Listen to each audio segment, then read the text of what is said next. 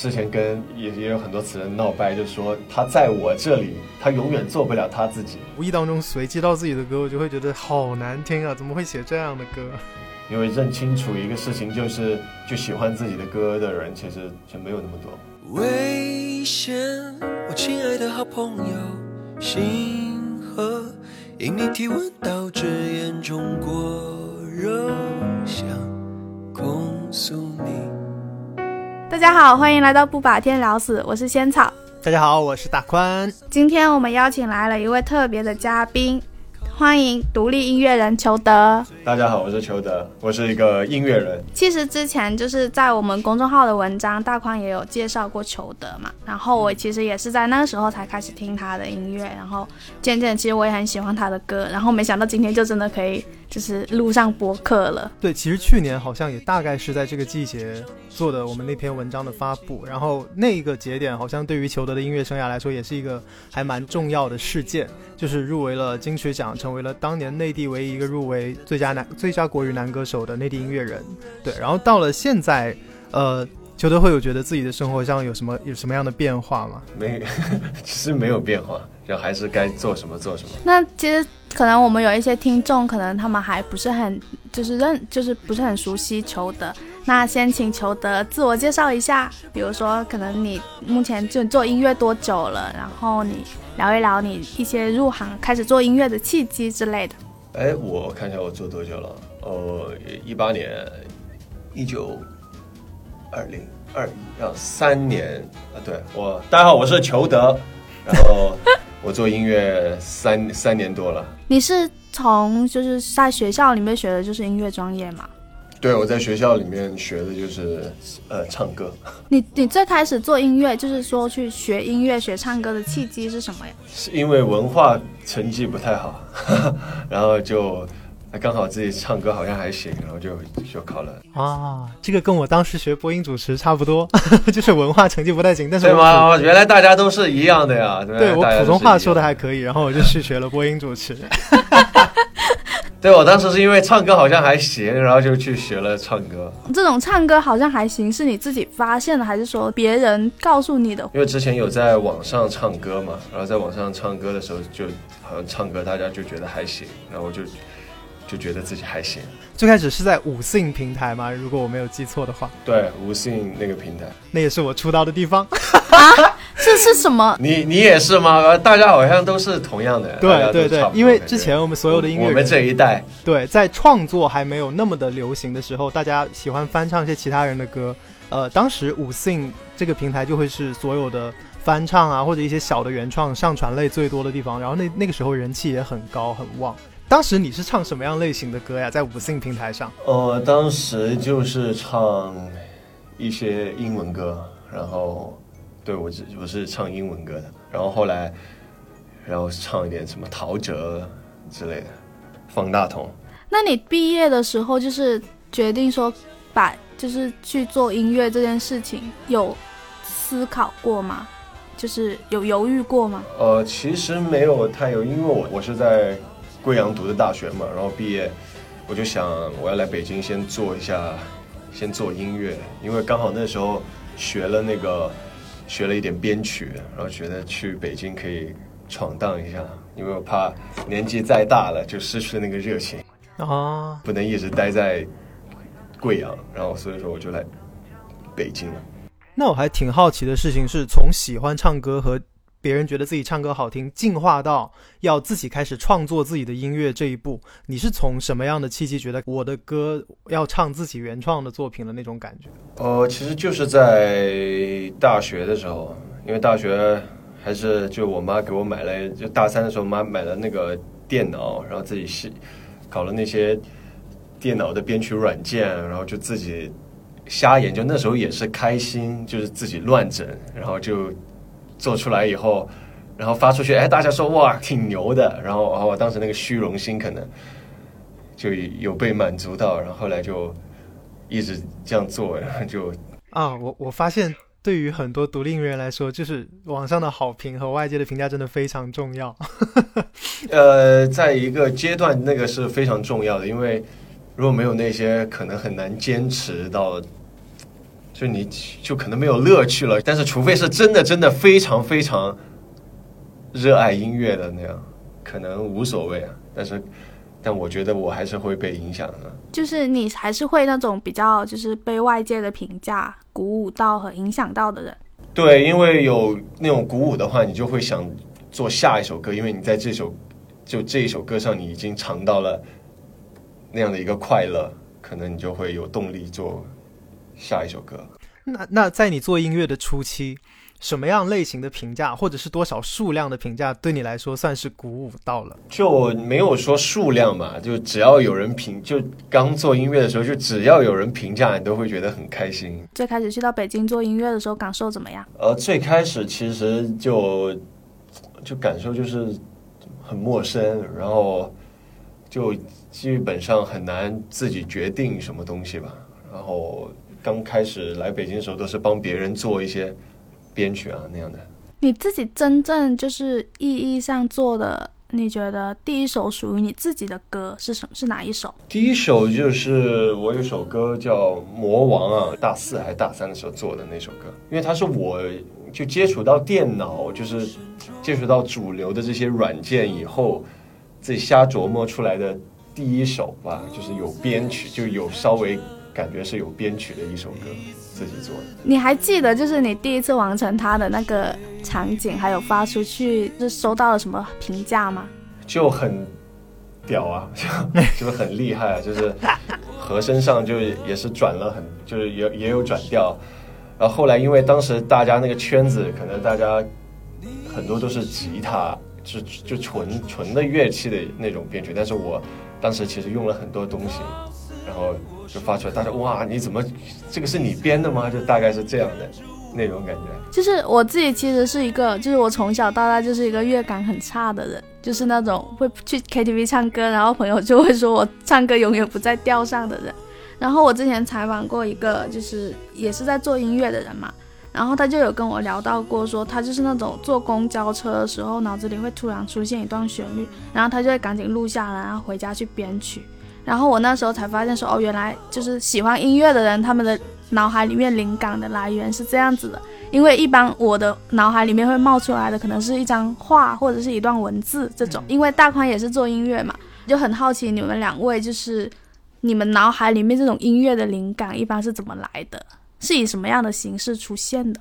呃，我觉得其实差不多，因为各种时候都是，就什么场景我好像都有过，就突然有一段旋律，然后给它记到手机备忘录里，然后回去。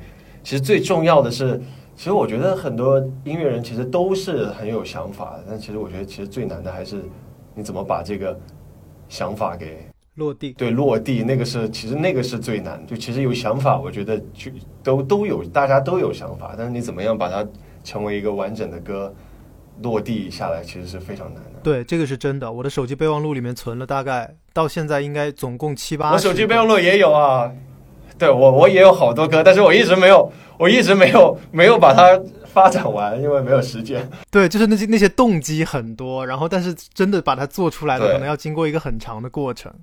可以举一个例子吗？就是比如一般会在就是某一个什么场景，然后因为什么事情就突然冒出来了。就是我在想，它会不会跟某种情绪有关呢？比如说，你可能去到一个像我们可能写文字的，就举个例子，就是我昨天晚上从地铁门口出来，然后回家的时候，然后因为广州最近有点就是秋天的感觉了，然后那风又一直吹嘛，就是在这种环境渲染下，你就会突然回忆起以前你跟就是那种学校里面，然后你走到楼下，可能会有一个你喜欢的男生在楼下等你，这种很具体的回忆 然后你的脑海里就会蹦出一些文字或者画面之类的。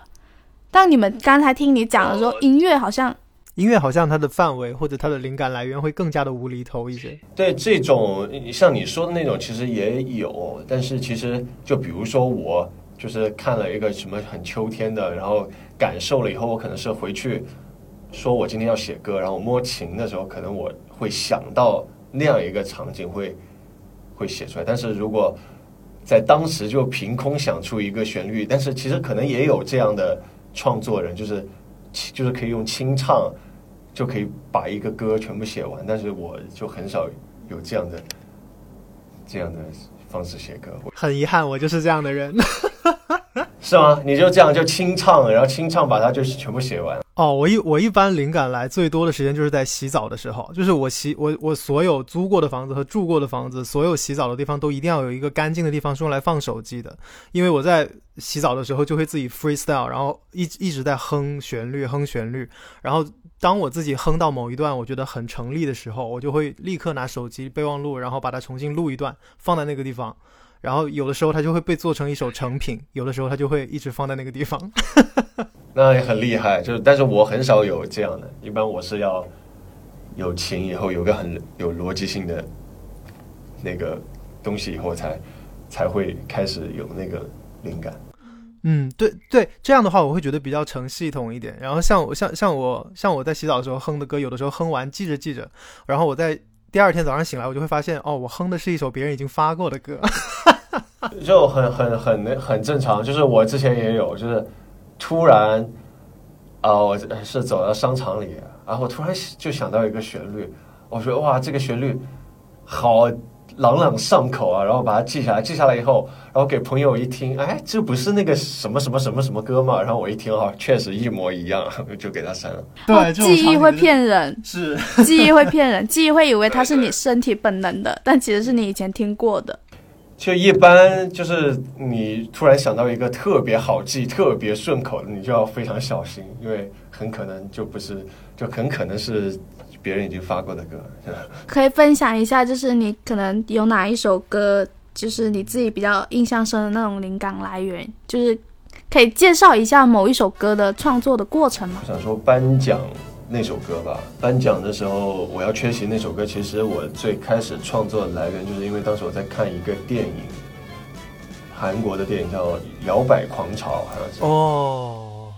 然后，然后里面就有很多那种 swing 的那种元素啊，就是他们跳那种摇摆舞啊，跳那个。啊，当时哎，我我觉得这个节奏挺酷的，然后我用这个节奏，然后就用这个节奏。来铺底，然后我就想什么样的和声去来创作一首歌。当时我是先编的一个编的一个曲，编完曲以后，我觉得哇，这个好酷啊！那要不我用这个来创作一首歌？然后后来就就有了颁奖的那首歌。嗯，然后也给不熟悉裘德的朋友介绍一下，就是颁奖的时候我要缺席这首歌，也就是呃裘德的入围的金曲奖那张专辑的同名的，也是专辑曲序当中的第一首。呃，他整首歌非常的，就就是在我的理解范围内，它很像一个歌剧式或者戏剧式的表演。你在听这首歌的时候，你就会想象那种百老汇的舞台上面有很多穿着华丽的人，然后他们有不同的角色在那边共共同构建出一个完整的戏剧的样子。那首歌真的非常棒，谢谢啊。然后我我我会发现，因为。我是一个比较偏向于流行民谣的人，就是我自己的创作风格。然后我就会发现你的歌，它的脑洞真的是很猎奇、很大。然后你会把很多看似不相关的事情联系在一起。那你你这些你这些灵感是从哪里来的？我真的很好奇。你是一个小的时候脑子里面就会有奇怪想法的人吗？但其实很多都不是。就反正我给就大家的建议就是，其实我最开始很多都没有那个很具体的灵感。我就是就是就要做出一首歌，但很多都是可能在创作的过程中，你就就创作创作，突然就有了一个很多的灵感。比如说水母，就一开始我都不知道我到底要写一个到底什么样的歌，但是我我先有了一个旋律，然后我写的时候可能自己在搞词的时候就琢磨琢磨的，就哎，就是整个框架就就反正就创作过程中就。给它不断完善就出来了。像水母那首歌的话，可能是是不是先有一个旋律出来之后，然后你再去想说，呃，这个旋律里面它要填充一个什么样的故事梗概进去？比如说你最后就构建了一个水母跟上班族的对话嘛，是这样子吗？对，因为水母那首歌其实很难写的，因为词太那个字数很多，你知道吗？就是要怎么就最开始就很很绞尽脑汁，但是。就写着写着，你先写了一版那种很特别不通顺的那种词，然后但是哎，觉得这这个词里面好像有一部分是可取的，而又根据那个可取的那一部分呢，然后再再用那个完善，就就好多，其实挺多是这样来的。你为什么会从那一段旋律想到水母跟上班族对话这么一个故事呀？因为其实我最开始就是要写水母的，但是后来这个旋律出来以后，特别是到后面有几段旋律，我在谱写词的时候，我就想到可能要写一个，就是人生就很努，我就突然就想到要写一个很努力，但是其实他注定不会成功的，就突就很多其实就是突然而来的一个想法。这是我也说说不准为什么，但但写到那一刻，听到那个旋律的时候，就突然会觉得有这个有这个想想想要写这个东西。嗯，那我再问一下，就是在为什么要写水母呢？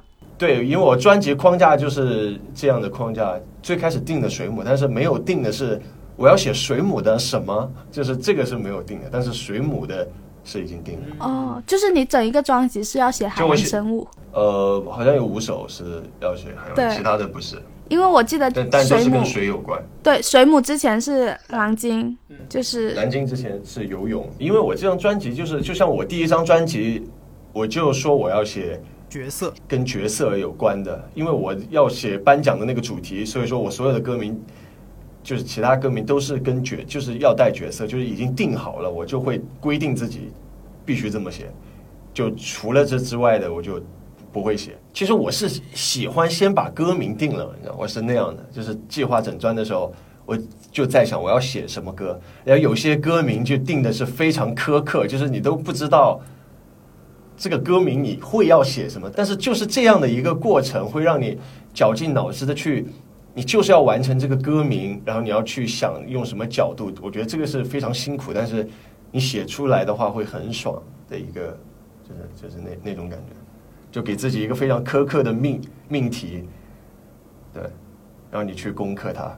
就是你有察觉到你的，就是你的创作的这些故事，是一些比较，就是可能跟那些，就是跟我们写这种情情爱爱的不太一样。对你有感觉到说你的，就是你的脑海里面的脑洞是比较特别的嘛？你自己有察觉到这一点吗？还行吧，可能是像大宽啊什么的，对吧？就经常爱情方面比较丰富，所以能写出情情爱爱的。我可能不太丰富，就是 因为 喜欢打游戏啊什么的，可能就会想的多一点，所以你可以把他的专辑？理解为那种是不是啊？啊，也许是吧。你可以把裘德的专辑理解为那种宅男的浪漫幻想。对，因为在房间的话，因为不太出门，就是所以说，因为平时平时就很枯燥了，我可能就是做音乐的时候，可能这个方面可以写一些不一样的，跟我平时不一样的，可能会让我的生活比较有趣那么一点。因为我平时生活就很宅，你因为我一直就是有听到你说，就是你形容自己也是一个不怎么爱出门、不怎么爱，可能以前不怎么爱说话的，就是很宅的人嘛。那其实这样子的状态中，你有感觉到孤独的时候吗？就是这种状态，因为就算不怎么出门，我在网络网络上也有很多朋友啊，真的不一定。要出门才才有朋友，但我可以有网络上有很多朋友，对吧，但是只是不不太出门，就没有没有说很孤独，因为网络上的朋友很多。所以你是那种在网络中会比较活跃的人吗？以前是吧？但现在都就很少，因为我不太喜欢聊天。就是基本上我来北京的这些音乐朋友都是之前，呃，在网络上认识的，就基本上好像没有，特别是新交的那种来北京之后认识的很少，但是基本上就就在网上之前就认识了，然后后来来北京发现他们也在北京，然后就才才成为现实的朋友。我是第一次听到，就是我身边也有很多音乐人朋友，我很我很少听到大家会说，在自己做专辑的时候会把自己的歌名都先定好。然后因为因为我做专辑的，我我做专辑的时候，我的那个惯性是，我最多会把他的情绪和快慢定好。就这个专辑是从快歌到慢歌，再回到快歌，还是说从慢歌开始？我只会定一个这样的框架。你在定名字的时候，我是觉得我定这样会比较空，因为我喜欢定名字的时候，特别是跟词人定名字的时候，有些歌就是定了一个，就像浓缩蓝鲸之前定的时候，我就觉得这个名字好酷啊。然后，但是要写什么呢？然后我们后来写出啊，觉得啊，终于有一个特别具象的要去写，而且很贴合这个题目的时候，就会觉得非常有动力，想要把它赶紧完，就是让大家看到的那种感觉。天哪！所以你列下“浓缩蓝鲸”这四个字的时候是没有这首歌的歌词的，对吗？对啊，没有歌词的，就是我他说啊，这个怎么写啊？就就就就不管，我就就要这个名字。你你是在什么场景下列出来这个名字的？就其实很多是你列了名字，但是你到时候发出来可能没有那首歌，但是大大概会有，但是可能创作的时候会有些是会改掉的。那你自己在就是可能你们创作的时候，其实也是。要不断的去平衡嘛，就是我理解上，就是你像这样子要不断的去平衡。你觉得跟你合作的那些音乐伙伴们，他们就听起来你好像挺倔的，嗯，就是你是一个，对我是挺挺倔的，有也惹恼过很多人，就是之前跟也也有很多词人闹掰，就说就是他在我这里，他永远做不了他自己，这是让他觉得很。难过的地方，但我也没办法，因为你太坚持做自己。对对，因为我就是比较有自己想坚持的一些东西，然后他的可能有一些想法在我这里不成立，所以他就说，因为我得一直都为他做出什么作品，我我一直会改，所以说他说他在这里会做不了他自己，就很很难过。但后来反正也也也和好了，就是就是也聊开了，但是。对，但经常跟很多合作伙伴 有这些矛盾。以前就是这么倔的人吗？对我其实从小就挺挺倔的，遗传。就我老爸也是这样的。小的时候会对你管得很严格吗？或者是他们也有一些强迫症是遗留到你的身上的？对，很严格。但是我是那种你对我越严格，我可能越跟你对着干的那种。对。我就是那种，就特别是非说非说我什么不行，那我就非要这样做。他们有阻止你去北京吗？有啊，当时就想让我就在贵阳做一个就是主持，好像也是主持，但是我这个普通话，我想想就算了吧。然后做一个主持人，他说一一边做主持也可以做我的音乐啊，就不冲突啊。说音乐当成一个副业挺好，好像都是。都是这个观念嘛，说音乐当成一个副业就好，就是不要当成主业。那你现在是算是就是在把喜欢的音乐，然后当做你的主业嘛，当做自己的工作。就我们之前也，我们以前在公司也聊过，就是在做自己喜欢的工作的时候，你有哪一刻是恨他的？你在做音乐的时候，就是把音乐当做你的主业的时候，有什么时候是很恨他的吗？恨，其实倒没有恨，就是说，就可能对他的热情，可能没有刚刚刚来北京的时候那么深了吧。因为，因为你不管你多爱一件事情，但是如果你把它当成一个工作的话，我觉得那个热情都会一点一点减少，就是那样。我我自己可能就是我是把喜欢的事情当做工作的，所以你刚才说的这种，我也是能够理解。然后大框是把音乐当做自己的副业的嘛？对你刚刚说的，就是一边做主持人，一边做那个，就是我之前正在过的人生。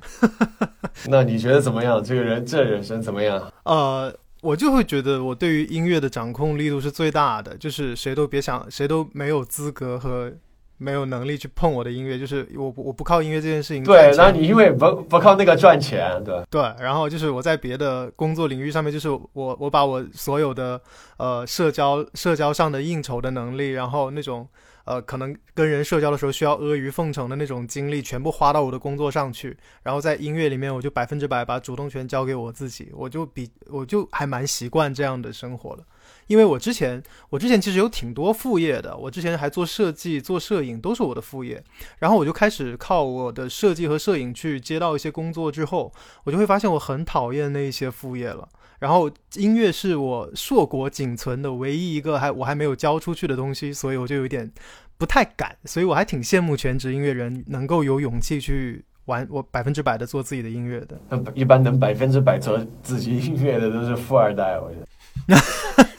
目前你的这张专辑，我我的感觉哦，我的感受是你目前这张专辑比起去年同期你发专辑的前前几首歌来说，好像有更任性一点，就是你在自己的编曲风格好像更加。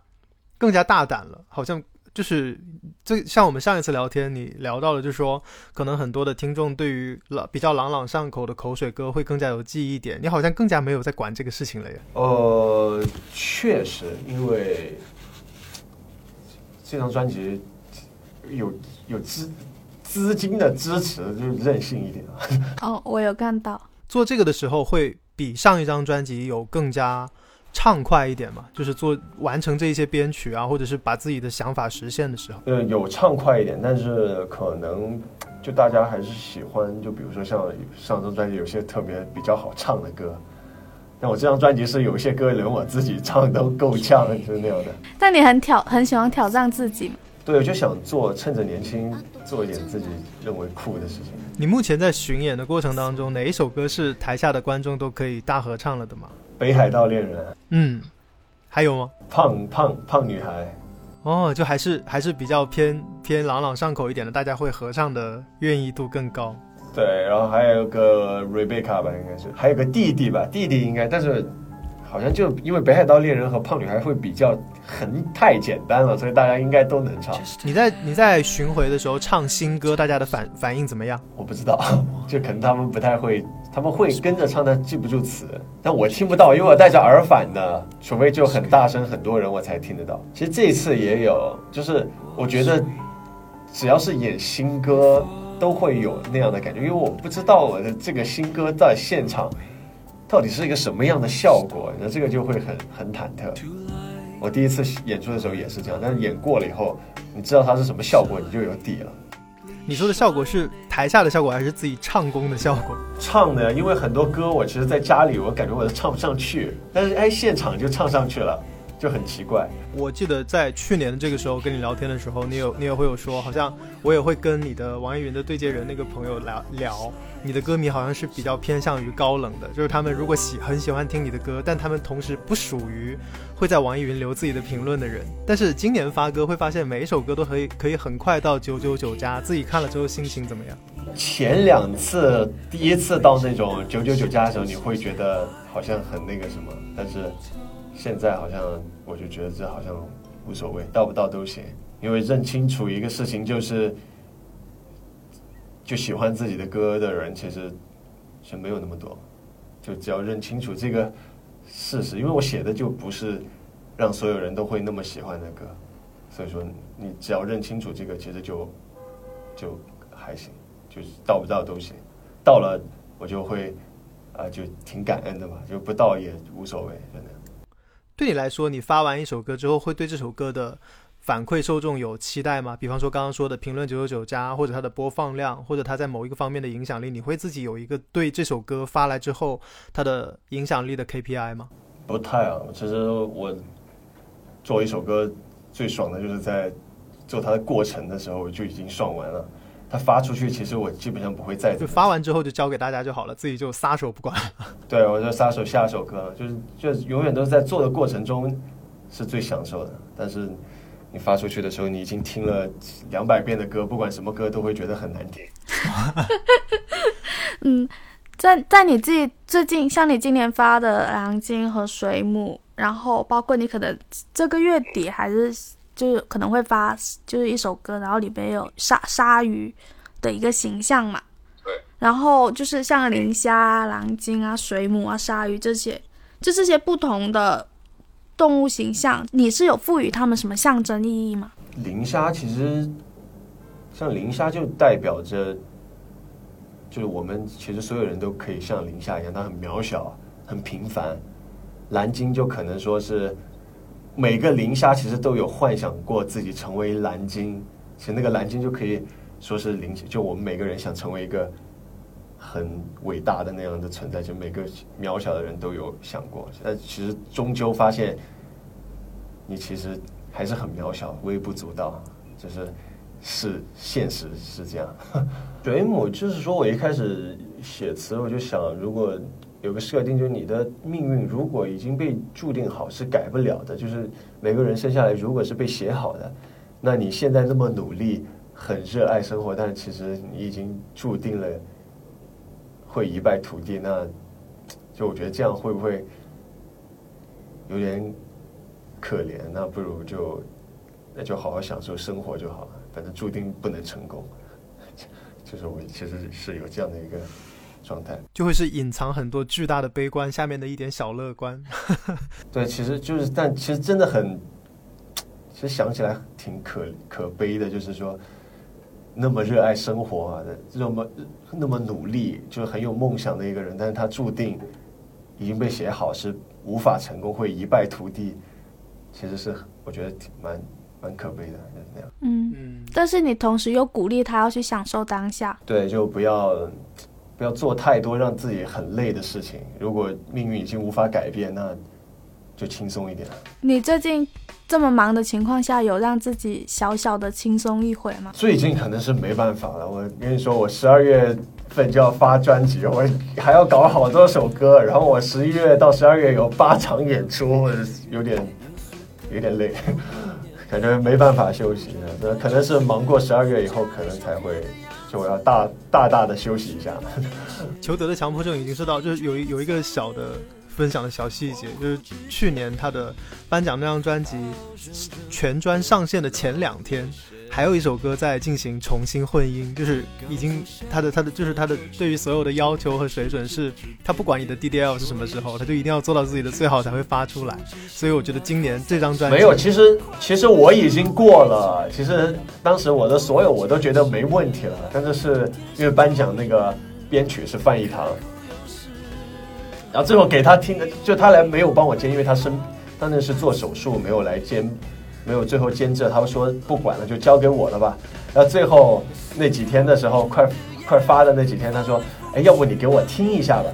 哎呀，要是你觉得太难听，就别给我发了，就这样吧。啊，我还是听下来，他也很纠结。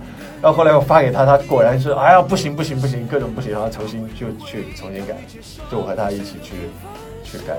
对，所以说我可以预料到，像今年十二月份可能还会有这样的情况出现，就是因为今年的整个专辑希望专辑的水准也很高。希望没有了，希望没有。难怪就是希望没有了我不想不想这样。我有点好奇，是在在去年呃，因为入围金曲奖之后，你有在我我看我当时也有跟你聊到，在微博上面像魏如萱啊、彭佳慧啊，都有给你发来橄榄枝和合作的邀请，而且后续真的都合作了。在跟他们合作的过程当中，你也是这么倔的吗？呃，跟他们的合作其实是蛮幸运的，就是我都没有怎么样，就基本上就是一遍就过了，就没有没有说他会跟我要觉得这里要改一下，那里不行，就是就基本上我写过去的第一版就过了，就是那样，所以说没有没有这方面的。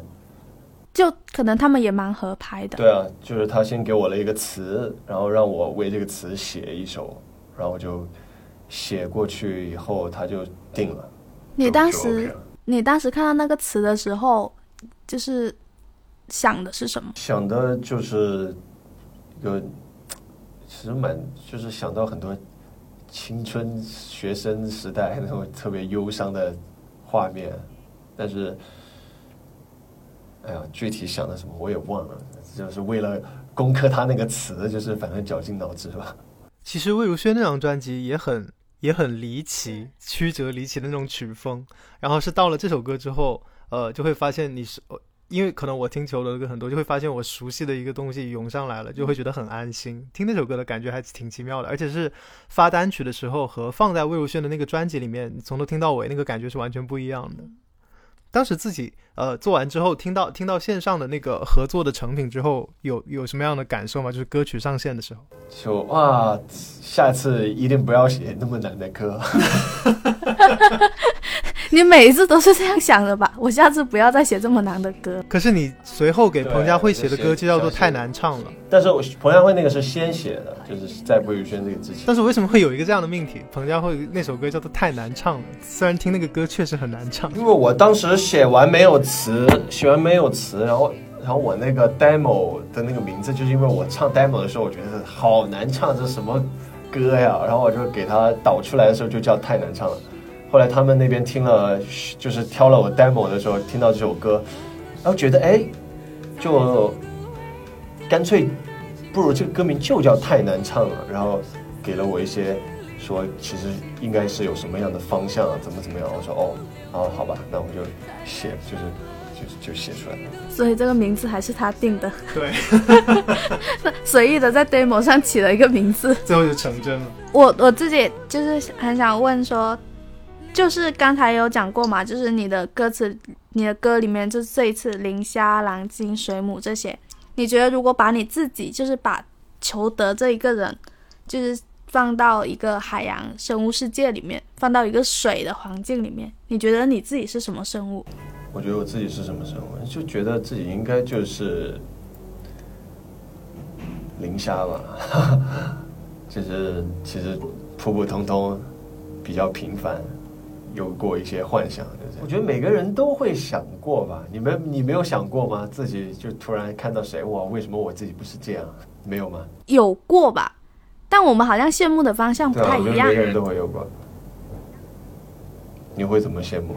就是我刚才听你讲的时候，你羡慕的好像是那种，就是比如说他们家是富二代这种生下来就很起点起，就是起点很高的人。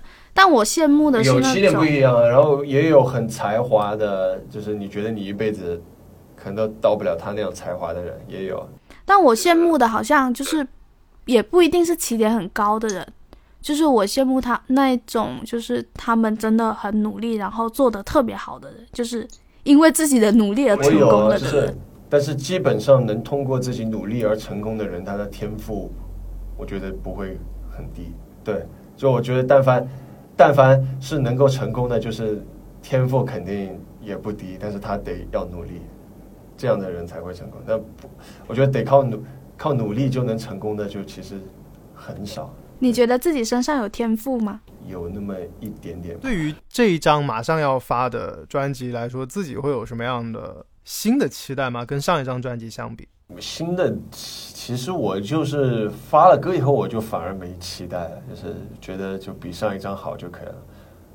但是期待我是因为发出去，我就觉得哇，这首歌好难听啊！你说那我会有什么期待？我跟我我跟你我跟你有点不一样，我我会一阵儿一阵儿的。因为听吐了，就是听一听，但发出去的时候我已经听的不想再听了，就是对，有的时候我会觉得自己的歌真的很好听，但有的时候无意当中随机到自己的歌，我就会觉得好难听啊！怎么会写这样的歌？那就最后我们玩一个游戏吧，叫做 All Game，就是二选一游戏，就是一定要二选一。然后呢，我就准备了一个就是很适合两个音乐人的话一一个问题。嗯，好，来了哈，就是你是想要做一个有一首歌家喻户晓，全国人民都认识你，但是除了这首歌之外，你从此写的其他歌都没什么水花，或者是做一个你做出来的每一首歌都很符合自己的心意，而且能够受到一部分专业人士的好评，但是没有办法给你带来什么功成名就的。这两者你们会选哪一个？呃，我选后，我选后者。我选第二个，对，你们都不想成名是吗？呃，就还好因为。我这个名字，我我我的这个名字就是为了第二个这个出发而取的这个名字，就是为了求得自己想要的。求得自己的认可。依然还是二选一。好，如果拥有一种超能力，就是你可以在此刻让全世界的手动扶梯都停下来，或者让全世界的奶茶在这一刻突然变成咸的，你选哪一个？第二个吧，咸的咸奶茶。因为第一个可能会造成一些安全，我觉得安全事故，所以说我觉得第二个比较比较好我会我会选第一个，因为因为那个乱象应该还挺热闹的。但是这样会就就有安全问题啊！你啊，这不是在想象吗？你不要太严格了。好，第二个问题，一见钟情还是日久生生情？我选一见钟情。日久生情嘛？好想问八卦哦，这个时候。好，第第三个哈，离开手机一周，还是每天可以通过手机跟不同的人、有趣的人保持高质量的聊天？我要离开一周。第二个吧，我要跟人聊天。好，第第四个，拍照非常丑，但是本人非常好看，或者是拍照特别特别好看，但是本人很丑，选一个。啊，我还是选第一个第一个。拍照很丑，本人很帅，这本人帅就行了。对对对对。邱德，你觉得你是帅的类型吗？呃，你觉得呢？我觉得挺帅的。上一次采访，上一次采访的时候，其实裘德没有现在这么活泼，我会感觉到，感觉到最近他应该是有更加在自己的音乐上笃定自己想要什么，而且实现了自己很多音乐上的事情，所以这个心态变化应该还蛮开心的。不是，根本就还没有实现呢。就想到接下来的日子，我觉得好痛苦。好，第五个哈，智商很高，但是长得很丑，或者是长得风华绝代，但是智商不高。第二个，我也是，我想要做一个花瓶。人笨一人笨一点会比较幸福，我觉得，就是太聪明了。就如果你长得很丑，你很聪明的话，你会会一直在想自己为什么凭什么要这么，就会想太多事情，我觉得很痛苦。那不如让自己我选那个聪明，呃，我选聪明的。笨。我不要，我想做一个笨一点，我我我想做一个很傻我的花瓶。想做一个笨的人，对我想我想做一做笨的人没什么脑子的花瓶。聪聪明的人太太累了。你想做一个敏感但痛苦的人，还是做一个很迟钝但是很开心的人？敏感但痛苦。当然是开心了，我不想要痛苦，我想要开心。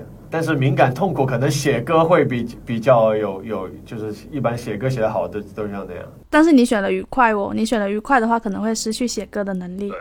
呃，无所谓，如果再来一次，给我一个不同的选择，那也挺好的。你会在哪一种，就是选择在以下哪一种情况下遇到你的此生挚爱？